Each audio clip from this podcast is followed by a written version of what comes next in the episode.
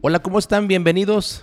Les doy la bienvenida, gracias por participar y estar con nosotros, de escuchar estos nuevos, nuevos eh, episodios de este podcast que le he llamado con mucho cariño Los Consejos Financieros de la Abuela. Y le puse ese nombre porque realmente, y lo he compartido en, en episodios anteriores, yo nací, crecí y me crié con mi abuela materna y ella era una señora que realmente tenía una visión financiera y económica, había mucha sabiduría. Y no nada más mi abuela, yo creo que si tú te pones a platicar con algún familiar ya grande, te van a dar consejos sabios y es lo que, lo que pretendo eh, trabajar en, estos tipos de eh, episodios y capítulos. Si quiero abordar temas como los que voy a abordar ahorita, que son, son temas de inversión, son temas de interés, eh, vaya, de interés natural para muchas personas, porque escuchamos, oímos eh, asuntos como lo del Bitcoin que subió, que bajó, qué pasó. Y quiero, quiero a través de esta plataforma pues darles certezas. Quiero adelantarles un poquito y es un, un, episodio un poquito más largo de lo normal. Debe durar 20, 25 minutos. Eso es lo que yo pretendo. Pero creo que hay mucha información detrás. Quédate, escúchalo, pero sobre todo comparte este episodio con gente que lo necesite. Y hazme saber a través de mis redes sociales, arroba consejos de la abue. También me puedes encontrar arroba leyendo negocios y también arroba Mauricio Reyes MBA y te escucharé y me encantará mucho oír tu opinión porque aquí también cada quien tiene sus propias opiniones. Mi opinión, la que busco centrar en este, en este episodio, en este programa y en esta plataforma es, es una opinión eh, centrada, es una opinión basada en argumentos, no en especulaciones. Y la, semana pasada, hace unos días, o cuando tú lo estés escuchando en el episodio anterior, eh, hablábamos e iniciábamos el tema del Bitcoin como una criptodivisa muy de moda últimamente. Y, la pregunta que, venía por ahí, o el, el tema, es el síndrome del necio. Y empezamos a hablar sobre las burbujas financieras. Déjame te hago un pequeño resumen sobre las burbujas financieras. Primeramente nos fuimos a 1636 y 37 a hablar sobre una burbuja financiera impensable, sobre todo por, porque el medio que, el medio que, que movió a esa burbuja no fue prácticamente em, temas económicos, sino fue apostarle a un producto, que en este caso eran unos tulipanes, sí amigo, sí, definitivamente eh, parece increíble, unos tulipanes, una flor. En aquel entonces se hizo el boom de la tulipomanía, todo el mundo quería comprar tulipanes y la consecuencia de, una eh, exagerada eh, hambre o apetito no nada más al tulipán, al tulipán lo dejamos a un lado, sino a la especulación, generó una crisis en Europa que duró muchos años en, poder salir de esa gran, ese gran bache que dejó la burbuja de las tulipomanías. Y luego caminamos más hacia acá y nos remontamos a la crisis del el famoso crack del 29 también hablamos sobre la burbuja del punto com y, lo que hubo detrás de estarle apostando a estas empresas nacientes tecnológicas. Y déjame decirte una cosa, el, no es tanto la problemática de la, de la empresa tecnológica, por supuesto que no. Sin embargo, aparecieron muchos... Eh, gandallas que querían eh, tener, obtener dinero rápido y, fácil y si ni siquiera operaba una empresa, eh, aperturaban una empresa con enfoque tecnológico, la metían a, comercializar a Nasdaq, que es el, mercado donde, donde, se manejan y se siguen manejando los mercados tecnológicos en Estados Unidos. y la gente con un hambre de inversión y con un hambre de, ganar, como en las tulipomanías, pues compraba estas, estas eh, empresas o estas acciones de empresas que ni siquiera estaban operando. Y cuando todo esto se desplomó, porque pues estaba en una burbuja, estaba en el aire, cuando esto se desplomó, pues causó una crisis financiera que duró a las, a las empresas tecnológicas o a Nasdaq en particular, superar esta, esta, este debacle le tardó 15 años en volver a su posición original. Entonces, pues hablamos de qué es el síndrome del necio, que tenía que ver con exceso de confianza, con un autoengaño, cuando, eh, y este del autoengaño, es parte de lo que quiero yo compartirte el día de hoy, de cuando nos preguntamos, cuando, cuando algo vemos que está como que subiendo de precio, preguntamos, oye, ¿y si convendrá? Oye, ¿y si invertiremos aquí? A lo mejor no, no, no conviene y nos quedamos pensando. Pero cuando sube como espuma, ahí vamos como el borras a invertir y pregunta, eh, ¿analizamos nuestra inversión? Actuamos como el punto número tres del síndrome del necio, que es, es, es seguir al rebaño. Y utilizamos una lógica irracional, que es el punto número cuatro, que es una codicia desenfrenada. Por eso hoy quiero, hoy quiero platicar precisamente de ese riesgo, certeza que, que tienen las, sobre todo el Bitcoin y otras criptodivisas. Si tú quieres invertir, necesitas quedarte, escuchar y analizar. Pero sobre todo yo te quiero pedir que tengas una, un análisis frío de esta información.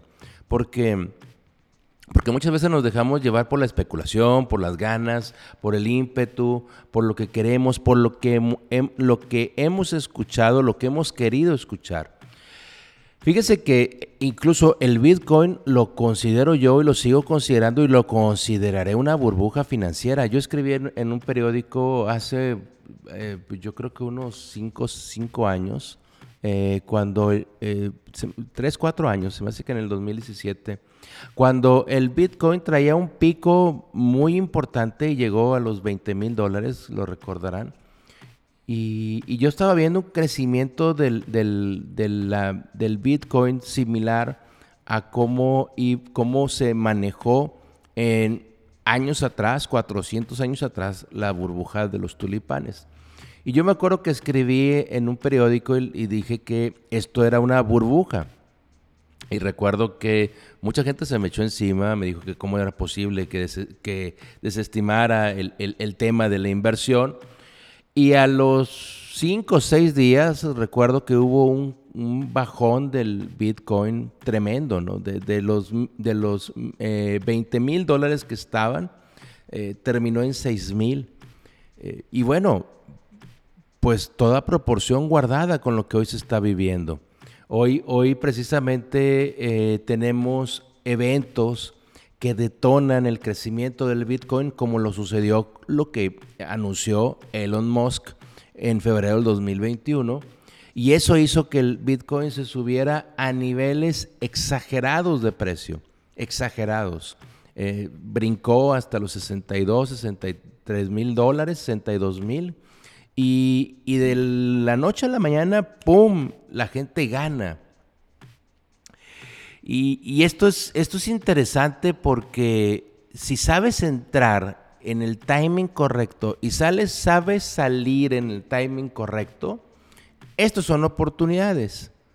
Pero si entras tarde o sales tarde, esto no es una oportunidad para ti. No sé si me expliqué.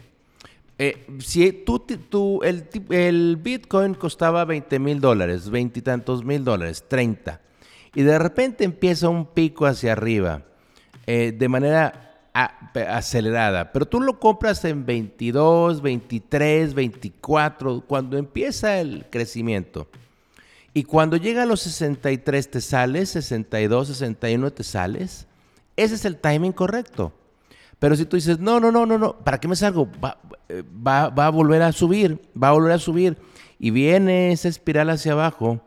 Ahí es cuando realmente eh, tú, amigo, amiga, puedes llegar a perder. Y grandes fortunas. Porque aquí no estamos hablando de comprar un Bitcoin y que nos cueste 10 pesos. Estamos hablando de invertir cantidades fuertes de dinero que pues realmente aquí la pregunta es, ¿estoy dispuesto a hacer este tipo de inversiones? Oigan, ¿y cómo surge el Bitcoin? ¿Qué es el Bitcoin? Bueno, el, Bitcoin es una moneda digital que se crea eh, a través de, eh, digamos, eh, algoritmos matemáticos. Y para poder resolver estos algoritmos matemáticos se requiere muchísima energía. Y eso cuesta, o sea, no es crear un, un, Bitcoin o crear una criptodivisa requiere mucha energía. Y ahorita lo vamos a ver. ¿Cuándo realmente mm, surge como, como moneda las criptodivisas? Porque no surge con los Bitcoin. Habrá que remontarnos un poquito más atrás, e irnos al año 2008, eh, perdóneme, a la década de los noventas, porque ahí empiezan a surgir unas criptodivisas o unas eh, monedas digitales que la primera fue una que se llamaba e-gold, que estaba relacionada con el oro, y otra que se llamaba Liberty Reserve, que, que, realmente empezaron a, digamos, a comercializarse.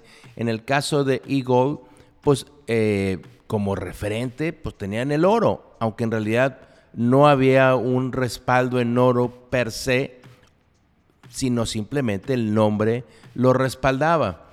Eh, eh, estas par de divisas fueron, fueron en su momento fueron prohibidas cuando se vincularon mucho con el lavado de dinero. Ahora, pregunto, ¿cuánto más tardará una criptodivisa en, en, en poderla vincular, que ya se ha vinculado con el lavado de dinero? Hasta ahorita no ha pasado nada, pero bueno, son cosas que tú tienes que poner en la mesa al momento de tomar una decisión. ¿Qué tanto expongo mi riesgo?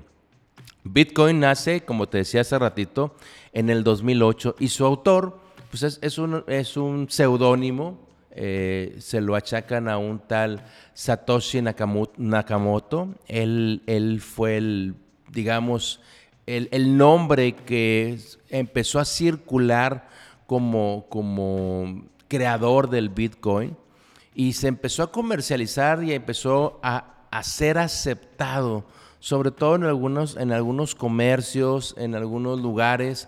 Y esto hizo al, que, al tenedor del Bitcoin, pues eh, su uso mucho más fácil saber que en algunos lugares o en algunos eh, comercios, pues aceptaban el Bitcoin. Y así empezó el Bitcoin a generar una serie de demanda y esa demanda hizo obviamente que el precio del Bitcoin se empezara a incrementar, porque prácticamente de, valer cero em, y, empezar a, valer algunos céntimos de dólar, eh, hubo un momento en que se estabilizó mucho en un dólar por un Bitcoin hasta que tuvo estos grandes picos en el 2014 llegando a mil dólares, en el 2017, 2018 hasta cerca de 20 mil. Y hoy, hoy el último pico que hemos visto fue precisamente cuando Elon Musk eh, compró 1.500 millones de dólares eh, y otras empresas como PayPal este, empiezan a, aceptarlas como un, como un instrumento de poderlas comercializar. Y esto a veces, digo, genera dudas, ¿no? ¿E, ¿E, ¿Le entro, no le entro? Pues yo ya aquí ya te puse algo bien importante y yo, yo quiero que saques eh, la especulación o más bien, yo quisiera que, que si tú estás previo a tomar una decisión de si inviertes o no en Bitcoin, retomes el capítulo anterior o retomes la primera parte que ahorita te, comenté cuando te hablé del síndrome del necio y analices mucho, sobre todo mucho, de qué es lo que tú estás invirtiendo o si no estás siguiendo una práctica de rebaño, que estés siguiendo el, el, comportamiento de personas que están, están tomando este tipo de riesgos, pero cada uno, cada uno tenemos que analizarnos, cada uno tenemos que pensar hasta qué nivel de riesgo ah, puedo asumir en mis finanzas. Por eso lo, lo incluí en estos temas de finanzas personales, porque muchas veces mm, pasamos por largo, de largo, las recomendaciones que nos hacen los expertos, nuestros amigos, nuestra, nuestra abuela, y a lo mejor nuestra abuela nos decía como aquello de la curiosidad mató el gato. Así debió haber dicho mi abuela. Ese es el refrán de mi abuela. La curiosidad mató al gato.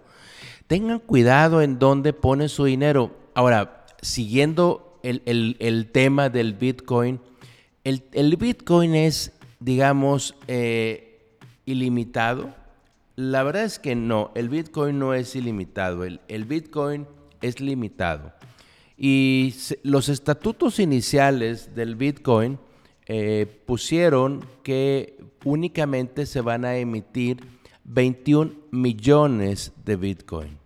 Actualmente hay 19.1 millones de Bitcoin en el mercado. De, al paso que van y digamos con la necesidad que hay para crear un Bitcoin, nos vamos a tardar todavía poco más de dos décadas en poder llegar a esos 21 millones de bitcoins. Ahora, Bitcoin no pertenece a ningún gobierno, no hay nada que respalde, pero sí se usa una plataforma como forma de contabilizar precisamente estas operaciones. Y esta, y esta plataforma se llama blockchain. Y esta plataforma nos ayuda a tener una buena comercialización, es un poquito tardada, pero nos, permite tener una vinculación y sobre todo contabilizar el, dónde están o el, uso de los bitcoins. Entonces, e, esto es lo que hoy, hoy sabemos de estos bitcoins. Vuelvo a repetir, Elon Musk hizo eh, de esto un fenómeno, de verdad, un fenómeno.